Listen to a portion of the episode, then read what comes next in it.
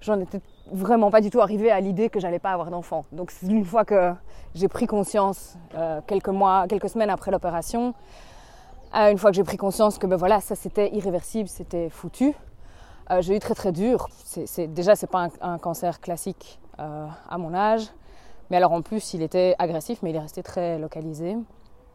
Je me dis, mais quoi, il y a quoi alors Comment c'est mis maintenant? Et puis, puis il y a toujours la, partie visible de mon corps, mais, mais à l'intérieur, il se passe quoi? C'est un grand trou.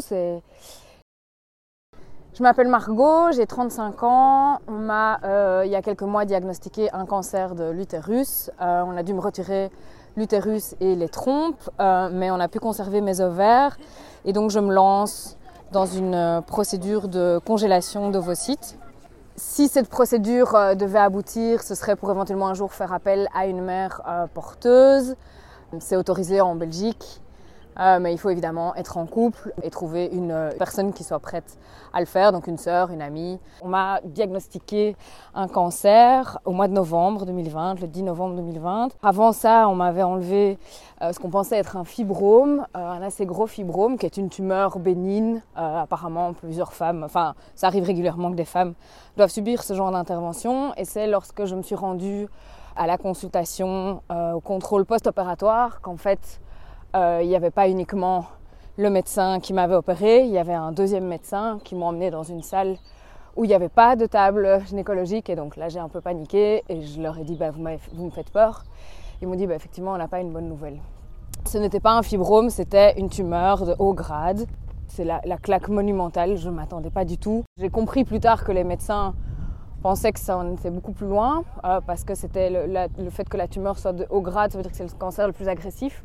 Comme la tumeur était grosse, eux s'attendaient à ce qu'il y ait des dégâts ailleurs. Euh, donc la première chose la plus urgente qu'il fallait faire, c'était les examens pour déterminer à quel stade j'en étais. Et dix jours plus tard, j'avais un deuxième rendez-vous. Et donc là, c'était la première bonne nouvelle, euh, c'était que j'avais pas de métastase.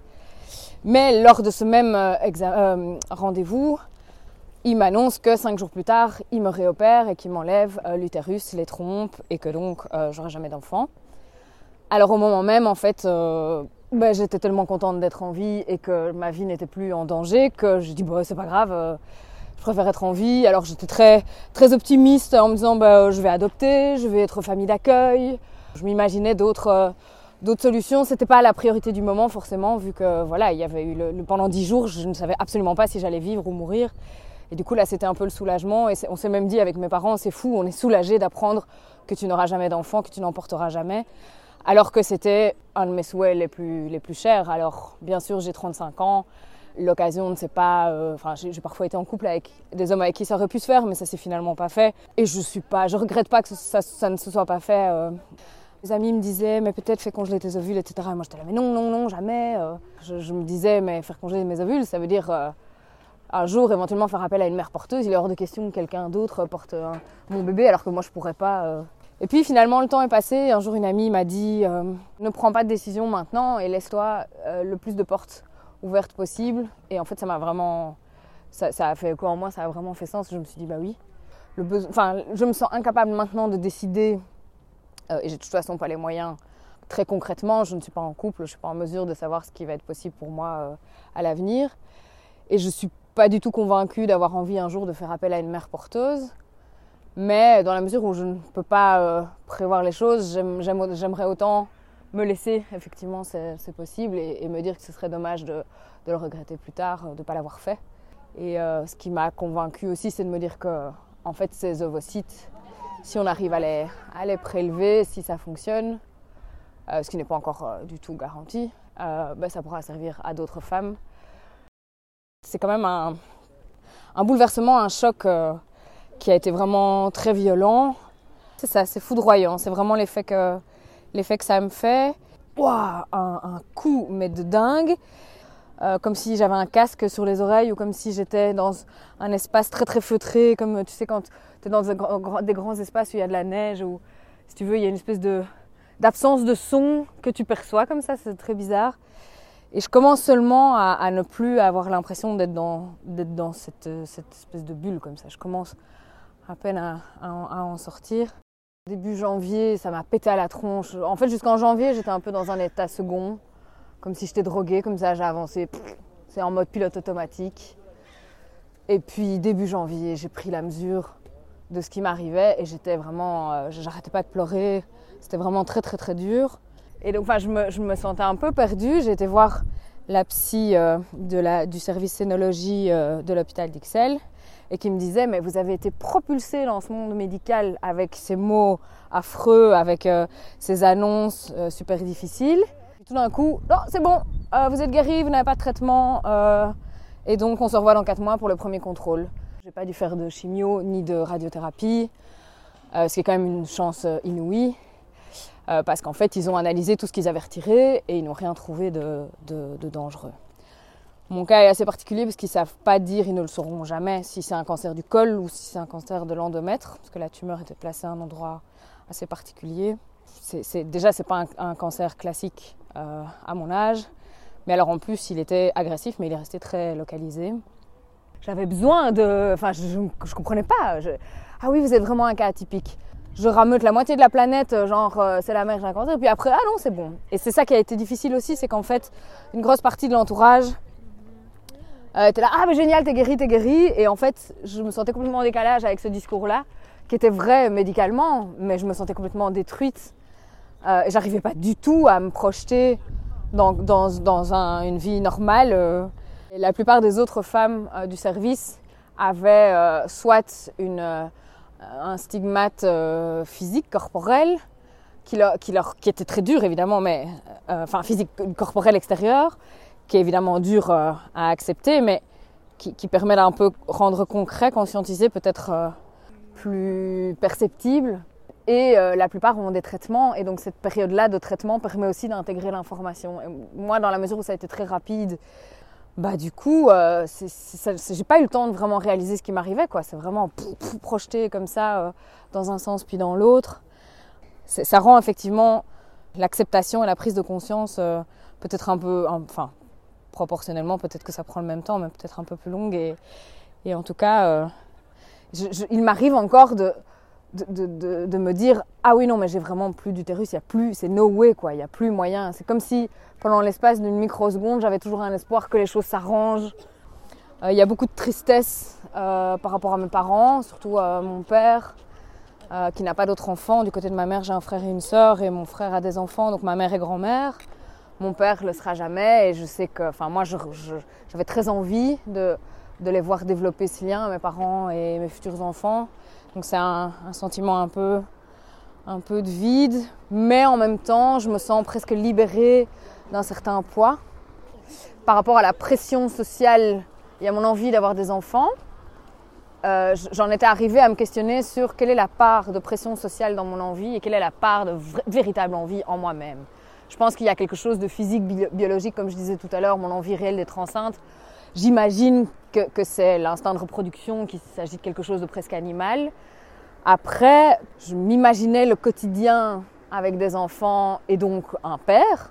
Au quotidien, j'avoue que je me disais que ça allait être très difficile que ce soit un quotidien sympa. Bah, parce que c'est sûr que le- le- les enfants pour le couple, c'est pas le truc le plus le plus funky quoi. C'est pas ça qui rajoute du piquant. euh. Il y a euh, quelques années, j'étais allée voir ma gynécologue pour lui demander comment ça se passait si on voulait faire un enfant toute seule. Et elle m'a dit à l'époque, j'avais 31 ou 32 ans. Et elle m'a dit, euh, vous êtes beaucoup trop jeune, donc il n'y a aucune équipe fertilité qui va vous suivre à votre âge. Je me disais, bah, moi je suis prête, j'ai- toujours euh, fait des babysitting, j'ai bossé un moment dans une maison avec des gosses placés par le juge, m'occuper d'enfants, lui donner de l'amour, j'ai un, un million de tonnes d'amour à donner, donc je me sentais tout à fait capable euh, d'être mère seule. Et en fait, on a des critères euh, que, bah non, 32 ans c'est trop jeune. Et j'avoue que j'ai évidemment plusieurs fois pensé, bah en fait, euh, si euh, n'y avait pas des stéréotypes de société comme ça, où genre euh, quand on a 32 ans, il faut juste patienter et on trouvera le bon, et il faut arrêter d'y penser parce que c'est quand on y pense trop que ça ne vient pas. Euh, bah, je me dis, bah en fait, si j'avais eu la possibilité d'en faire, j'en aurais peut-être un aujourd'hui. Mon cancer, il arrive après. Alors, par rapport à la féminité, euh, il y a eu vraiment, là, ça commence à aller un peu mieux. Mais il y a vraiment eu un sentiment, euh, et je crois que symboliquement le rôle des règles, enfin de l'absence de règles euh, a beaucoup joué. Je me sentais plus femme. Vu de l'extérieur, à part les, les petites cicatrices, c'est sûr que je ressemble à n'importe quelle autre femme. Je savais très très bien que sur papier, objectivement, que si je, disais ça aux gens, mais si Margot, bien sûr que si, t'es femme, bah non, je ne me sentais plus femme. J'avais vraiment besoin de me réapproprier mon corps. J'ai un ami qui est kiné, qui m'a fait quelques séances. Euh, ça m'a fait énormément de bien. Quand il me manipulait, je sentais qu'il remettait des choses en place et ça me faisait un bien fou parce que toute cette partie-là, toute la partie pelvienne, elle m'était complètement étrangère. C'était pas moi. Je voyais mes jambes, mais quand je regardais mon ventre et que je sentais, j'avais beau voir les cicatrices. Euh, et évidemment, du fait des cicatrices, ben, j'y pense tout le temps. Je m'habille, je me déshabille, je vais aux toilettes. C'est vraiment omniprésent. Mais euh, pour moi, il n'y y avait rien dans toute cette partie-là. Et grâce à lui, ça, ça, m'a aidé à remettre un peu en place. Et donc, dans ma tête, ça se remettait en place euh, presque simultanément. Quoi. Par rapport à la sexualité, aucune envie que quelqu'un m'approche. Terreur du premier, euh, de, la première fois. Ouais, c'est comme une espèce de handicap que plus aucun mec allait vouloir de moi, vu qu'il y avait ce truc, qu'on m'avait charcuté le corps et que en plus je, je sais pas faire comme je peux pas fabriquer comme les autres femmes. Alors bien sûr, je suis pas obligée de dire euh, tout de suite. Euh, oui, mon corps, je l'ai pas encore retrouvé quoi. C'est en même temps le même corps et en même temps, il a quand même été vachement euh, chamboulé. J'ai pas retrouvé mon rapport au corps d'avant et je ne sais pas si je vais retrouver celui d'avant ou si ça va être une nouvelle relation à mon corps, j'en sais rien. Si je me projette là aujourd'hui euh, en me disant, en, intégrant petit à petit euh, que j'aurai jamais d'enfant à moi, euh, c'est un, double, un double sentiment. C'est à la fois un gros gros vide, vraiment. c'est en fait surtout le besoin physique de connaître ce que c'est une grossesse, un accouchement, même si je sais c'est pas une partie de plaisir.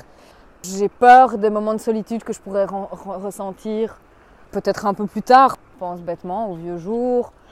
Euh, je sais pas moi, le jour où mes parents seront plus là, euh, Noël, euh, des choses comme ça, bah ce sera un peu voilà, ce sera un peu je me sentirai seule. Bonjour. Bonjour. ça va oui.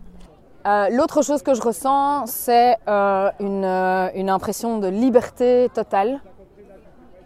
Parce que quelque part, c'est pas, entre guillemets, c'est pas de ma faute si je peux pas avoir d'enfant.